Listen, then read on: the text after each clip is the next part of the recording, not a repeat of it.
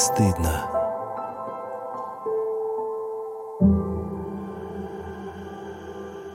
Всем привет, меня зовут Василий, мне 41. Всем привет, меня зовут Юля, мне 30. Всем привет, меня зовут Света, и я застала то время, когда слово «трахнуть» обозначало просто издать резкий звук. Человек, который много знает о словах у нас сегодня в гостях, Светлана Шунейко, филолог, и у нас второй эпизод подряд, что называется, посвящен тому, как и что языком. Но в этот раз поговорим о том, как и что языком говорить во время секса, до секса, о сексе. В общем-то, доросли мы до того эпизода, когда а, некую филологическую окраску у нас сегодня а, беседа приобретет. Светлана из хорошей семьи, ее брат доктор филологических наук, что ее от научной деятельности в этой сфере, э, и мне кажется, и отвадило, но при этом большой фанат русского языка, я правильно понимаю? Ну, фанат русского языка с 15-летним э, стажем работы на кафедре русского языка. И автор канала «Кеска для слов» – это авторский канал, который Светлана ведет в Телеграме. Подписывайтесь, заходите, заодно узнаете не только нюансы использования русского языка и распространенной ошибки, но и что такое «кеска». Я думаю, что для некалининградцев это будет слово э, неожиданное, новое и, возможно, э, пригодится вам в повседневной жизни. Но если вы не знаете, как написать данный телеграм-канал, заходите в наш телеграм-канал «Как не стыдно. подкаст» и ссылочку на канал Светланы мы обязательно оставим под э, нашим эпизодом, под постом.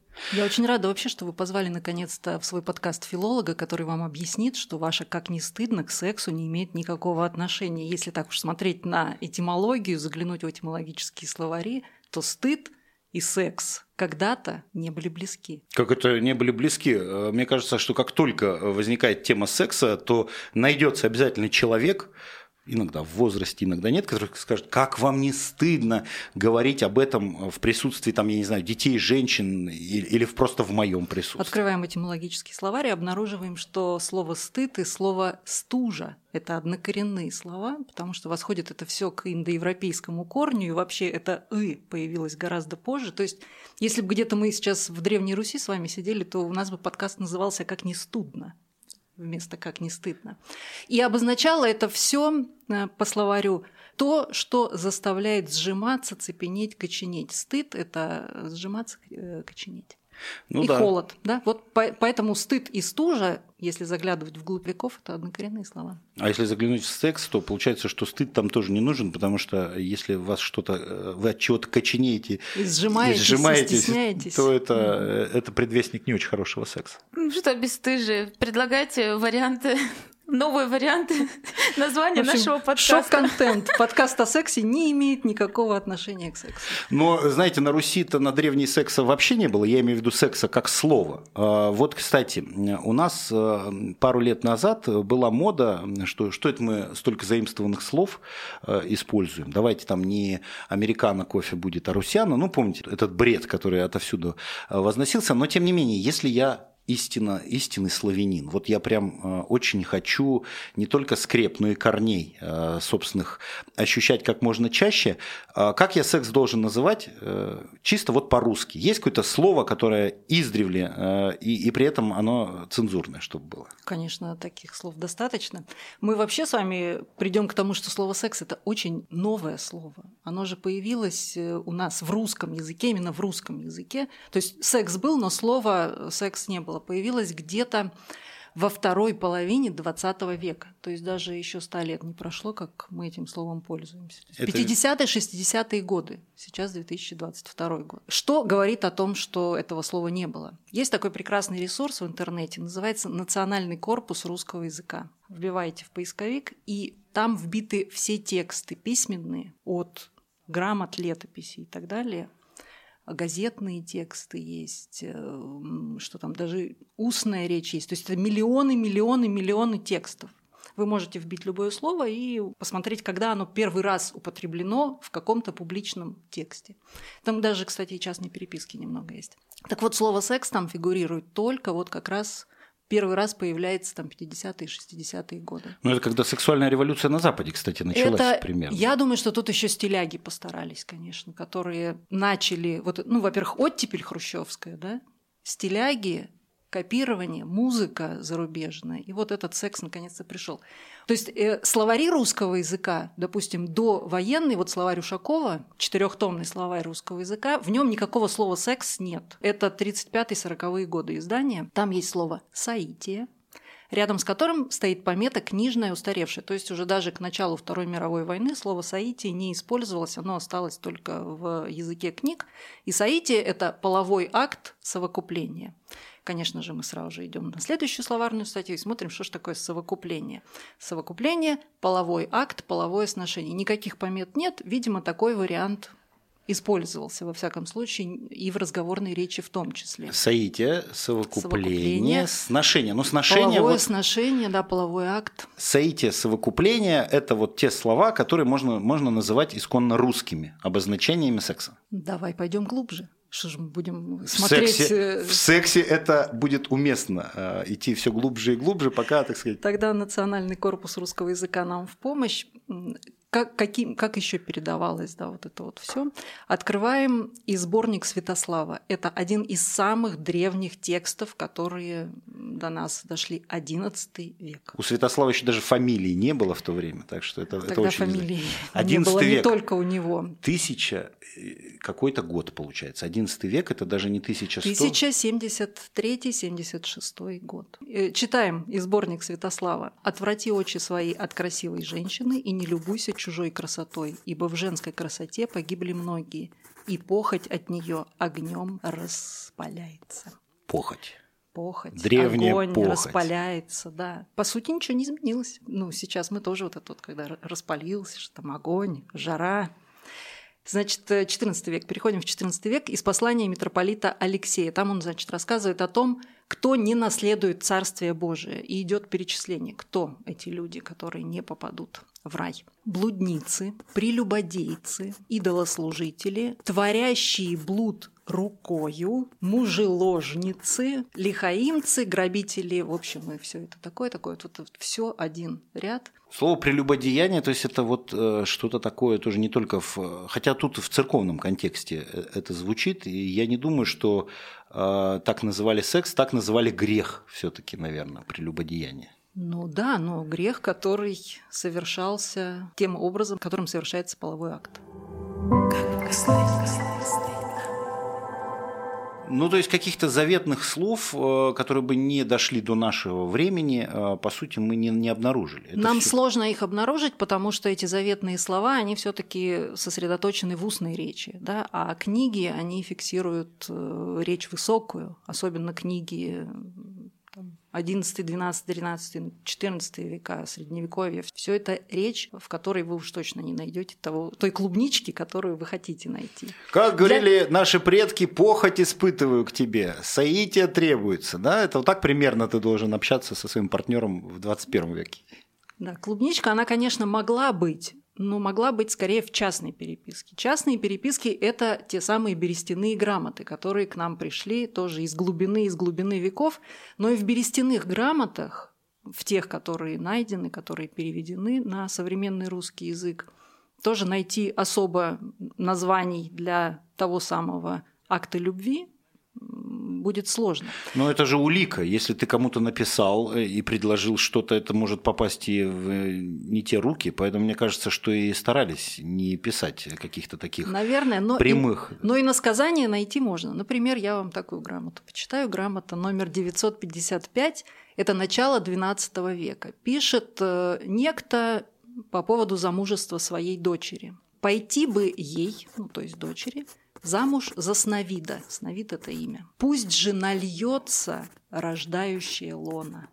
Какие прекрасные насказания. Нальется рождающая лона. Разве это не про секс? Э, мне кажется, что это про созревание какое-то, да, что-то что там ну, как бы оно нальется, и потом ребенок появится. А, в этом смысле. Я-то думал, как-то нальется яблочко, это пусть она там. Ну, то есть, ну рождающая бы... лона, лона это же вот как раз женщина и родит. А когда она родит? Только когда нальется. А чем нальется? А в какой момент нальется? Что за процесс произойдет? Вот так ну, вот красиво, издалека. Ну, красиво при этом звучит. Не, не про красиво звучит, я вам тут уже не совсем про секс, но про приглашение на свадьбу. Да? Все мы представляем, какие сейчас приглашения на свадьбу. Да? Давайте почитаем читаем, какие были приглашения на свадьбу в XIV веке. Конец XIV века, грамота 40, буквальный текст.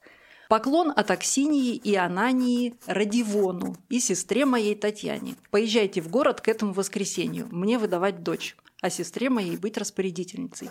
А я господину своему Радивону и сестре моей челом бью. Точка. Все. Вот такое приглашение на свадьбу. А что, все Приезжайте, да.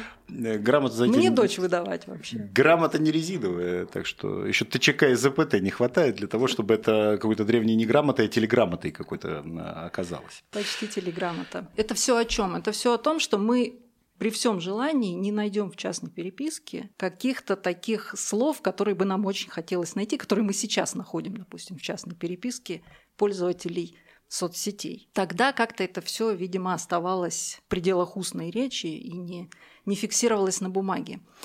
Где еще можно найти следы секса? В частушках. Фольклор. Вообще, мне кажется, там... Фольклор, да, потому что это то, где можно было расслабиться, раскрепоститься и так далее. У нас два известных собирателя русского фольклора – это Александр Афанасьев, все мы знаем сказки Афанасьева, на которых мы выросли русские народные, который в XIX веке несколько губерний объехал, пообщался, собрал. Но собрал он много сказок. И часть из этих сказок не прошла цензуру, потому что даже в XIX веке не готовы были блюстители порядка и закона к тому, чтобы печатались не совсем печатные истории. Поэтому мы знаем русские народные сказки Афанасьева, а есть еще заветные сказки. Заветные, то есть тайные, скрытные. И заветные сказки, конечно же, были изданы за границей, и в России они первый раз были изданы только в 1991 году. Слушай, ну я когда э, учился на журфаке, а это было э, при филфаке, э, мы эту книжку видели, и э, у меня было ощущение, что это какой-то новодел, что это придумано. И, э, ну, в общем, поскольку стало все можно в 91 году, то в 90-х это все и напечаталось. То есть это прям э, исконно русские сказки. Вообще со всем, что мы находим в интернете, нужно быть осторожнее, потому что, конечно, есть и новоделы, и в пословицах и поговорках. Нет, именно книж, книжка Афанасьева «Заветный Нет, сказки». если ты видел прям книжку, изданную 91 год, там, допустим, судя по всему, где-то, да, это «Заветные сказки Афанасьева». Просто там тоже встречались слова допустим, мужской орган называли кляпом. Вот в этой, э, в этом, как мы в этой сейчас сказке. про этот кляп и поговорим, потому что, ну, не можем же мы тут какую-то сказку не прочесть. Конечно. Сказка «Щучья голова». Значит, сюжет там следующий. Девушка, парень, э, хотелось ему поддеть эту девку. Понятно, поддеть, то есть не задеть, там не мимо пройти и стукнуть, а вот... Овладеть ее девичьим телом. Да, причем не выходя, не, не женясь. Э, значит, и вот он как-то так... Все мужики одинаковые, да? Подстро... Подстроил все так, чтобы э, девка это была ему обязана чем-то. То есть он ей выполнит услугу, она... В общем, парень стоит, смотрит да посмеивается. «Хочешь, — говорит, — помогу, только ты дай мне». Девка говорит, я к тебе не полезу, да и ты ты сюда не лезь, чтобы не увидал кто. А ты давай-ка лучше сквозь этот забор скорей просовывай кляп, а уж я тебе наставлю. Пикантность ситуации в том, что как бы все через забор происходит, а у девки есть щучья голова, у щучьей головы открыта пасть, ну, дохлая щука. И она, в общем, там, используя, то есть не теряя свою девичью честь, она использует щучью голову. Естественно, никакого удовольствия он не получает. Э, читайте сказку дальше. Чем все это заканчивается? Жестоко, правда? Жестоко. А почему кляп?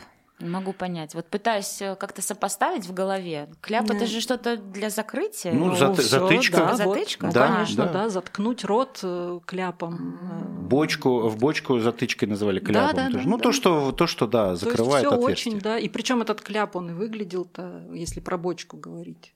Интересно. Я знаю, что еще у Пушкина и у Есенина тоже были какие-то произведения. Я вот это вот точно не знаю, новодел это или нет, но я слышала и читала, особенно, по-моему, у Пушкина. Очень извращенные, с матами, со всякими извращениями сказки. Сказки? Нет, не сказки. Сказки не было, но Эпиграммы? Пушкин использовал, а. да, и ненормативную лексику. Было такое, да? Было, было. Э, слушайте, я э, смотрел какие-то собрания сочинений Пушкина, причем такие вот не для школьников, и ничего подобного там не нашел. Э, это тоже цензура не пропускала долгое время? Или... А смысл пропускать это? Зачем, во-первых, это школьнику? Нет, нет, нет. Вот в академической я смотрел в полном собрании сочинений Пушкина, это не для школьников далеко выпускалось, и ничего подобного там не нашел. Да, ну когда оно было издано? В Советском Союзе. Там были точки какие-то. Вот в некоторых стихах там были точки, и вот э, молва была, что именно эти э, точки заменяли э, те строки, где использовалась ненормативная лексика. Ну, давайте так, Пушкин у нас все-таки нам подарил литературный язык, тот, которым мы сейчас пользуемся. И Пушкин был носителем живого русского языка. Поэтому, конечно, у него было и то, и другое, но там, 99% его текстов – это тексты, написанные красивым литературным языком. Как к слову о заветных сказках, э, я вот запомнил кляп, а чтобы там э, в отношении женских каких-то частей тела что-то, что такое выдающееся было, не было. Там все очень иносказательно, но я помню, что в заветных вот этих сказках, несмотря на то, что это устное народное творчество, и это, в общем, могли себе э, передавать из уст в уста, там нет матершинных слов. Вот это меня удивило, потому что, ну как у нас основная э, сексуальная описательная, так сказать, часть русского языка, она связана с, непосредственно с четырьмя этими э, словами.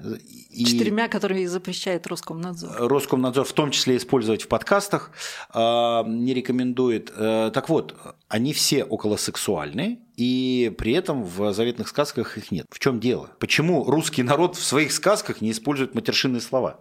Ну, потому что к мату относились все-таки немножко не так, как мы сейчас относимся. Мат это табуированное. Почему табуированное? Потому что запрещенное, потому что нельзя это просто так произносить, потому что у этого изначально был сакральный смысл, потому что это язычество, потому что это обрядовая речь, потому что это речь, которую, если ты произнесешь не в том месте и не в то время, она способна причинить вред и тебе, и твоим близким.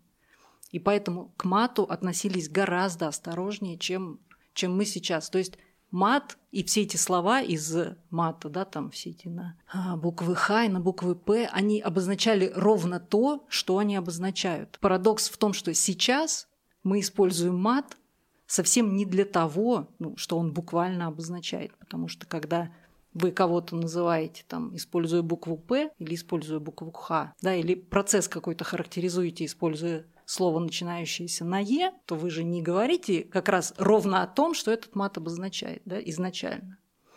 Вот то, что мы его подменили, им, вернее, им заменили многие слова, вот это беда. А в, скажем так, до 20 века там все-таки по чуть-чуть относились к этому. Он, конечно же, был, но писать его, то, чем мы сейчас занимаемся активно, говоря мы, я говорю да, о носителях бы, языка. Да, не о себе конкретно, но о носителях языка.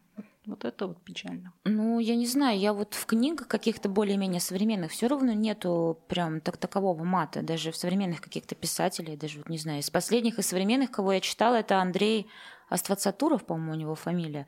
Ну, у него очень красивый язык, хотя он современник, он пишет про то, что сейчас ну, происходит, но там нет никаких матов.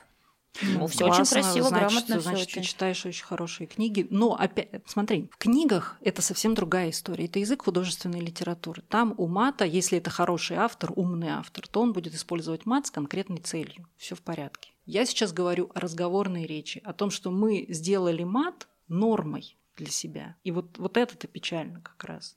Мат уже перестал, названия все эти перестали иметь отношение там, к половому низу, перестали иметь отношение к процессам, они стали вроде слов запасных, которые мы не можем вспомнить. Ну, Особенно тут я выбираем. Э, тут я как э, человек не молодой тоже готов побрюзжать относительно того, что мне не нравится, как это используется. Но, кстати, вот если говорить о сексе и о мате, то в определенные моменты Соите, например.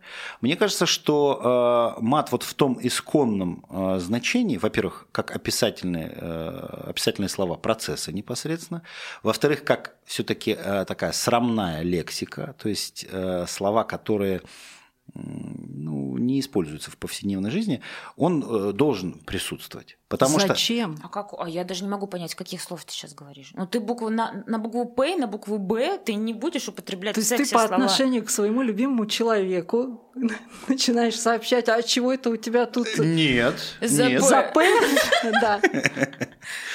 А, ну, вы, вы, меня, вы меня сейчас э, ставите в неловкое положение в том смысле, что ну, э, так называемые грязные словечки, мне кажется, они э, придают все-таки пикантности, если не разговаривать. Я не призываю исключительно разговаривать этими словами, но а, называть какой-то процесс или просить а, о чем-то партнера, используя словечко, вполне себе уместно. А вот тут чем отличаются грязные словечки от мата? Вот это очень важно. Если ты хочешь в процессе, например, назвать свою женщину на букву Ш, например, моя Ш. Ну, да? шлюха ему нет, шлюха А, можно говорить. Моя шлюшка, ладно, это же не мат. Ну, шлюха это не мат. Конечно, это прекрасно. Вот, это, это грязное словечко. Так. Ты путаешь сейчас мат тогда и Да. какие-то словечки, которые мы можем употребить в сексе. Поддерживаю Юлю абсолютно. Да? Грязные словечки это классно. Это, ну, это игр- игра, языковая игра, проституткой там кого-то назвать или там еще чем-то. Это, это, ну, это придает шарм. Ну, а если, если, если г- грязное словечко, ну что может быть Блудница, грязнее? блудница, Блудница. вот тоже, да, неплохо. А это вообще даже, мне кажется, даже как-то ух, Возвышает сразу. возвышает блудница. Ну, возможно. Я вообще, э, Так честно, что давайте, Василий, если вы используете мат, нет. Все, сожалению, нет. зачем ты тогда начинаешь Нет, я, я, я, я почему-то в голове своей смешал а, вот эти два понятия, что грязные словечки и э, матершин, они, в общем-то, ну, обозначают, по крайней мере, одно и то же. Да, степень грубости может быть э, чересчур, э, чересчур грязные эти словечки, так что я не призываю никого использовать, я говорю, что это может быть уместно. Если это нравится обоим партнерам, мне кажется, они могут и материть друг друга э, вот в такой обстановке. Если это в пределах закрытого помещения, Естественно. то да ради бога. В общем, вот таким образом мы пришли к 20 веку. Революция, свобода, сексуальная в том числе. Ну, кстати, вот э, после э, Великой Октябрьской социалистической э, секс, в общем-то, был не запрещен. Я даже видел фотографию, когда на месте снесенного храма Христа Спасителя был бассейн огромно открытый, и там был э, пляж, где, в общем-то, загорали нагишом, и это не считалось э, неприличным в раннесоветском обществе. Более того, если посмотреть на парады физкультурников, э, то там вообще культ тела такого молодого, здорового, женского и мужского, они, в общем-то, вот прям видны. Но если судить по плакатам, тогда было обозначение такое – половые сношения между членами советского общества. Но сексуальная революция, надо сказать, ну, опять же, говорим сексуальная, но понимаем, что слово сексуальный еще тогда не было. В России, в советской России слова сексуальный не было. Были вот эти самые половые сношения. Но эта сексуальная революция, она же очень недолго продлилась. И уже в 1924 году появляется 12 половых заповедей революционного пролетариата.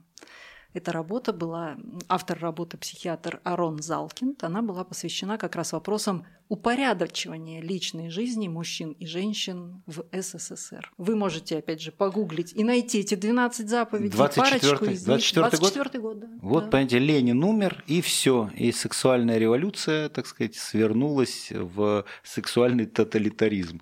А ну, какие-то заповеди. Ну давай парочку я вам прочту. Значит, половой акт должен быть лишь конечным звеном в цепи глубоких и сложных переживаний, связывающих в данный момент любящих. Половой акт не должен часто повторяться. Половой подбор должен строиться по линии классовой, революционно-пролетарской целесообразности. В любовные отношения не должны вноситься элементы флирта, ухаживания, кокетства и прочие методы специально полового завоевания. Ну и последнее, самое главное. Класс в интересах революционной целесообразности имеет право вмешаться в половую жизнь своих сочленов. Половое должно во всем подчиняться классовому, ничем последнему не мешая, во всем его обслуживая. Как То непросто. есть в соответствии А с линией значит? партии. Половые сношения должны быть в соответствии с линией партии. Ну вот одна из заповедей, где классово целесообразно должно быть. То есть ты говоришь там, товарищ Зинка, пройдемте к Саитию. А она говорит, товарищ Петр, вы рабочий, а я, так сказать, интеллигенция. Нам с вами Саития классово не положено. И собирается товарищеский суд рабочих, которые товарища Петьку говорит, товарищ Петька, вы к Саитию можете приглашать женщин из соседнего общежития, работницы нашего цеха, а не лезть туда, куда вам, так сказать, А еще хуже, если Петька задурил с какой-нибудь Манькой, а Манька это слушает музыку не ту или читает не то. И тогда на собрании Петьке говорят, Петька, ты это ты какую-то классовую несознательность проявляешь. Ты зачем это? С чужим, с чуждым элементом вступаешь в половые сношения. А как наказание... член ВЛКСМ ты должен прекратить немедленно э, всяческий флирт. А наказания, э, кроме нравоучения, еще были какие-то? Ну, я думаю, могли из партии исключить. Мы понимаем, что все эти правила э, именно характеризовали поворот к тоталитарному обществу, в котором, как известно, все абсолютно регламентируется, в том числе и половая жизнь советских граждан. Это к вопросу о тех, кто ностальгирует по великому советскому прошлому, вот э, и подумайте, нужна ли вам классовый окрас в вашей сексуальной да, жизни. 12 половых заповедей революционного пролетариата. Вот. Я не хочу никаких заповедей, мне так хорошо живется. Вернулся Аарон, да, с горы какой-то и принес советским да, людям да, 12 да. заповедей. И вот, в общем, да, все это шло, шло, шло, и пришло к тому, что наконец-то наступила оттепель. Мы стали читать другие книги, стали слушать другую музыку, ездить за границу, к нам стали приезжать иностранцы. Мы узнали слово секс. Было это в 50-х, 60-х годах. А, ну и, кстати, несмотря на то, что общество в Советском Союзе было достаточно закрытым, и страна была закрыта, вот благодаря и оттепели, и тому, что в определенные изменения проходили и в западных обществах, там тоже не все сразу появилось, и как раз-таки 50-е, 60-е годы сексуальная революция, которая докатилась таким образом в виде слова секс и э, до Советского Союза. Хотя мне, вот я как человек, который осознанно помнит конец 80-х, э, не было секса. Не только в телемосте знаменитом, но и в обиходе, потому что говорили «секс». Слово «секс» произносилось именно так, э, несколько смущенно и, может быть, даже оценочно. Там, вот эти ваши сексы, вот эти ваши все сексы, они к спиду и приводят, говаривали там в конце 80-х. Ну, что-то чуждое, да. Ну, и слово заимствованное же еще, это из английского языка, вот. Так, хочу сказать, я учу английский язык, занимаюсь преподавателем, и на прошлом уроке мы с ней составляли письмо а, официальное для компании. И там нужно было указать, э, кто я, ну, женщина либо мужчина, и там написано «секс», в скобочках «гендер».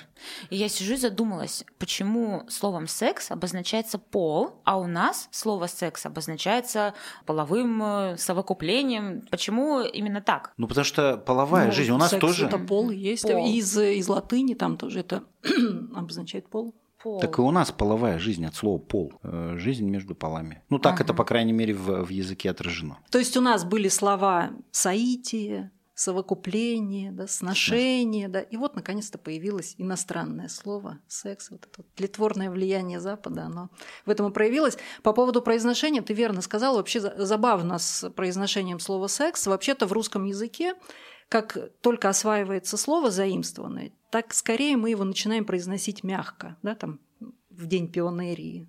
Раньше было пионер, музей, да, библиотека. Э, мы привыкли к слову, все, мы его упростили для себя и произносим библиотека, музей, пионер и так далее. Вот со словом секс так не произошло. Секс для нас остался как кафе, но я скажу, что и словосочетание «заняться сексом». А, Но это тоже из английского. Но оно как-то у нас не, не используется, мне кажется, в повседневном. То есть а, уж предложить пойти заняться сексом, ну, вряд ли кто-то из нас это использует. Хотя тут нам в помощь э, наш телеграм-канал «Как не стыдно. подкаст», где небольшое исследование филологическое накануне записи этого эпизода мы запустили и попросили у, у наших подписчиков рассказать о том, как они говорят о сексе, прежде всего со своим партнером, и э, хороший повод поговорить о сексе – это пригласить так сказать, им заняться. Скажите, как вы предлагаете своему партнеру заняться сексом? Так мы сформулировали вопрос. И вот какие результаты у нас получились. 19 человек сказали «я хочу тебя».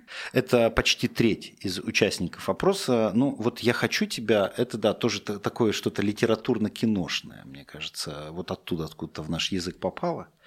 Давай займемся сексом или займемся любовью. Мы объединили эти две фразы, и каждый пятый из участников, 20%, ответили именно так. 23% людей ответили «давай потрахаемся». Именно так они зовут совокупляться своего партнера.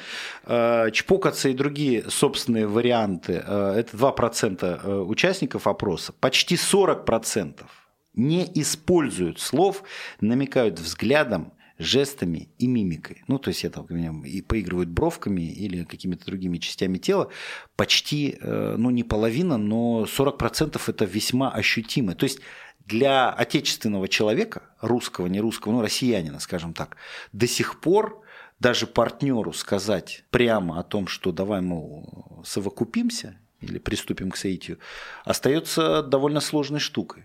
Ты как-то это можешь Так вот, объяснить? я поэтому и попросила вас сделать такой опрос, потому что мне очень хотелось понять, а что у вас там в подкасте? У вас же у вас специфическая публика, да, специфические подписчики. Вы вы не стесняетесь хотя бы быть подписчиком, вступать там в какие-то коммуникации на эту тему и обсуждать ее. А сказать партнеру стесняются, получается. Да, и получай... Но я думаю, что это еще неплохой результат. Потому что проводили бы мы это где-то этот опрос в другом месте, там уже было бы не 40% э, не используют слов, а где-нибудь там 60 или 70 процентов не используют слов. Ну вот, кстати, среди своих э, вариантов э, еще э, встречались такие комментарии про то, что я начинаю прям приставание. Ну, то есть даже не намекая жестами мимика, а просто вступая в физический да, контакт. Да, я прочитала. Ну, в так... постели лежат. Ну, конечно, да, тут уже какие уж тут слова. Но, кстати, еще же может быть не дело не в стеснении, а просто все эти соития, совокупления и половые акты, может быть, кажутся неуместными, некрасивыми. На грамоте.ру хороший портал. Есть даже такой, ну, у них есть, э, можно на грамоте.ру задать любой вопрос. Любой человек может задать вопрос по русскому языку, и вам ответят. И вот такой крик души э, на грамоте.ру. Здравствуйте. Какими старорусскими синонимами можно заменить словосочетание «заниматься сексом, любовью»? Например, есть слово «миловаться». А какие еще существуют? Ну, значит, грамота.ру пишет там. Ну вот «совокупляться», пожалуйста, там из э, Даля. Нет, слово «совокупляться» звучит так же некрасиво и грубо, как и «заниматься сексом». Необходимы красивые, нежные слова. Ну, есть же слово И ему говорят много слов, но вот красивых, нежных слов-то нет. Понимаешь, вот в чем проблема. В чем наша большая проблема и в чем ваша великая миссия. Чем больше вы будете говорить об этом, тем скорее у нас что-то появится, чтобы чтобы не задавали мы таких вопросов, какими словами. Я еще обращу внимание на одну для тех, кто интересуется русским языком больше, чем школьная программа. А, Максим Крангаус. Есть публичная лекция, она в сетях выложена, найти несложно. Называется она «Любить по-русски». О чем он там говорит? Он собрал глагол... То есть вот к какой ситуации мы пришли сейчас, 20 21 век? Он собрал глаголы, которые обозначают акт любви, глаголы любви, жаргонные, разговорные, вот все, все, все, все, все вот это вот. Если их э, попытаться распределить, то получится три группы. Группа номер один это глаголы, которые, в которых субъектом является мужчина. То есть половой акт описывается со стороны мужчины, называется со стороны мужчины.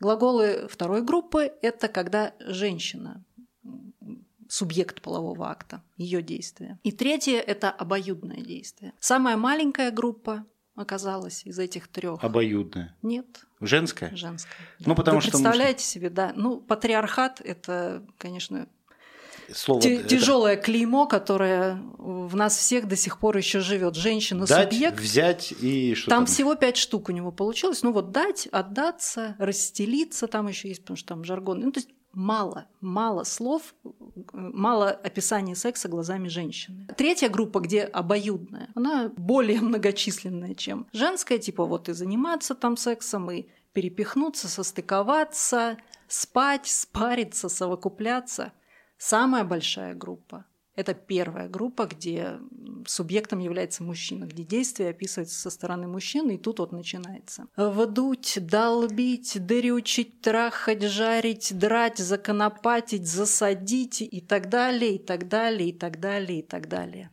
Но я вам скажу так, в оправдании. То есть это практически всегда порча объекта. Конечно. Понимаешь, мужчина-субъект портит какой-то объект. Конечно, нападает, завоевывает, хватает. Но а, мне кажется, такое широкое представительство в языке этих глаголов э, говорит о том, что мужчины ведь очень часто любят на словах, так сказать, жарить, драть, дрючить, чпокать. Да. А, ну и если ты что-то не получаешь, то говорить об этом хочется как можно ярче, чтобы все поверили, что именно так оно оно и было. Важный вывод, к которому приходит Максим Крангаус. В русском языке акт любви имеет мало чего общего с любовью, если под любовью понимать что-то хорошее. Вот, такое вот, вот такая вот проблема у нас сейчас. Вроде как заниматься сексом – это хорошо, а вот слов таких, чтобы добрых, милых, приятных, их не так уж много. Но есть ведь выход, который можно назвать в какой-то степени творческим, потому что, э, возвращаясь к нашему опросу, да, у нас продвинутая публика в канале «Как не стыдно. подкаст». Если вы хотите относиться к этой публике, добро пожаловать, подписывайтесь. Каждый шестой участник опроса сказал, что у нас есть свои секретные слова, и мы используем их. И это, знаете ли, тоже э, выход. Если вам не нравится трахаться или заниматься любовью, или даже миловаться, вы можете там пошалить, прилечь, уединиться, ну что, я не знаю, какие-то... Отдохнуть. Слова, отдохнуть, э, остаться одним против всего мира. Ну, в зависимости от того, как вы это запозиционируете.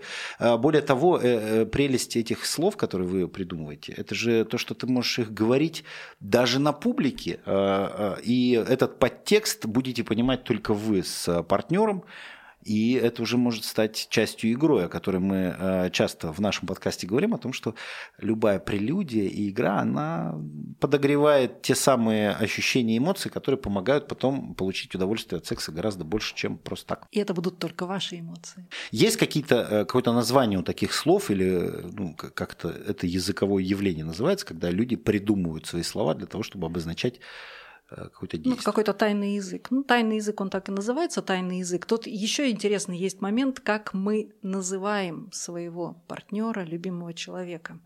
Есть э, работа Михаила Эпштейна, называется «Введение в эротонимику». Там он говорит о двух типах имен, которые мы используем. Есть филонимы от слова «фил», любовь. Да? Это просто любовные имена. Зайка, Зай, котик там. Котик, да, это вот все филонимы. Фу, не очень люблю это дело. Терпеть не могу. Хотя есть такие. Я да. думаю, с вами многие сейчас не согласятся. И есть криптонимы, то есть тайные любовные имена. Они как раз и характеризуют вот этот вот тайный акт любви, да, который только между вами. Потому что если вы и в любви тоже зая, киса, там кто там еще бывает, рыбка, да, то значит нет ничего интимного. Да? Такие же, как и еще миллион заек, рыбок и кис. А вот если у вас есть что-то свое, не похожее ни на кого, то значит у вас и... И соитие на пять пройдет и любовь настоящая, не похожая.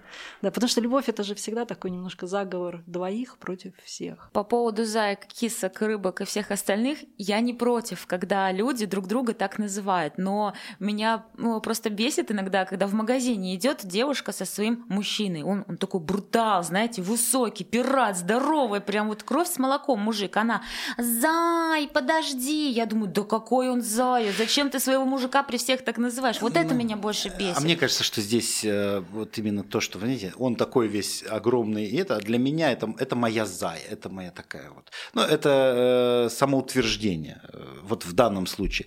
Но вот про криптонимы, это ведь очень непросто найти те слова, которые будут отражать да, содержание и как-то и заводить, и... и общем... Подожди, там ничего не сказано о том, чтобы эти слова заводили, там сказано только о том, что эти слова, это слово криптоним, это имя человека, э, которое знаешь только ты. И этот человек отличается этим именем от всех других зай, котиков и рыбок. Понимаешь? Оно не должно заводить, но оно должно быть знаком того, что это ваша тайна не чья-то еще. Мы же все-таки акт любви происходит у нас не публично, а у каждого там, в определенном месте, неважно в каком. Так вот, если он происходит в тайне, то и имя должно быть тайным. На этой прекрасной ноте я предлагаю завершить наш сегодняшний эпизод. И огромное спасибо за то, что столько интересного у нас прозвучало. Мы говорим Светлане Шунейко, которая является прекрасным профессиональным филологом и, э, я бы даже сказал, просветителем. Э, о чем, в чем вы можете убедиться, подписавшись на ее телеграм-канал «Кеска для слов» через «Е». Э, что такое кеска, узнаете, подписавшись. Ну а что касается исконно русских Э, слов про секс, то после сегодняшнего эпизода вы можете их использовать в любой последовательности. Мы выяснили, что их довольно много. Э, я подумала по поводу криптонима, да, правильно же слово называется, что когда я называю наших подписчиков бесстыжие, это тоже своего рода такой криптоним, только внутри нашего чата, внутри нашей группы, потому что других я так никогда никого не называю, только наших слушателей. Да, хорошее интимное словечко. Да, и это же обозначает не только то, что они бесстыжие, да, у них нет стыда, но и то, что они слушают слушают ваш подкаст. Это, это прекрасная находка. Э, Юля, ты его придумала, да? Ну, конечно. Ну, Интимное слово на четыре сотни человек, и пусть этих людей... Но это четыре сотни человек, которые вот объединены общим желанием, общей миссией сделать так, чтобы в русском языке появились хорошие слова, которые не стыдно произносить, называя секс. Давайте, пусть этих людей становится все больше. Подписывайтесь на наш канал как не стыдно. подкаст. Э, ставьте лайки на всех платформах, где вы слушаете наш подкаст. Оставляйте комментарии, рекомендуйте это все своим друзьям. Э, и э, конкретно сегодняшний эпизод можете отправить своей учительнице русского языка. Я думаю, что для нее к Дню славянской письменности это будет хорошим, интересным подарком. Следующий эпизод уже через неделю. Спасибо, что были с нами. И до встречи в подкасте подкасте «Как не стыдно». Идите миловаться все. Всем миловаться. Всем миловаться. Всем пока.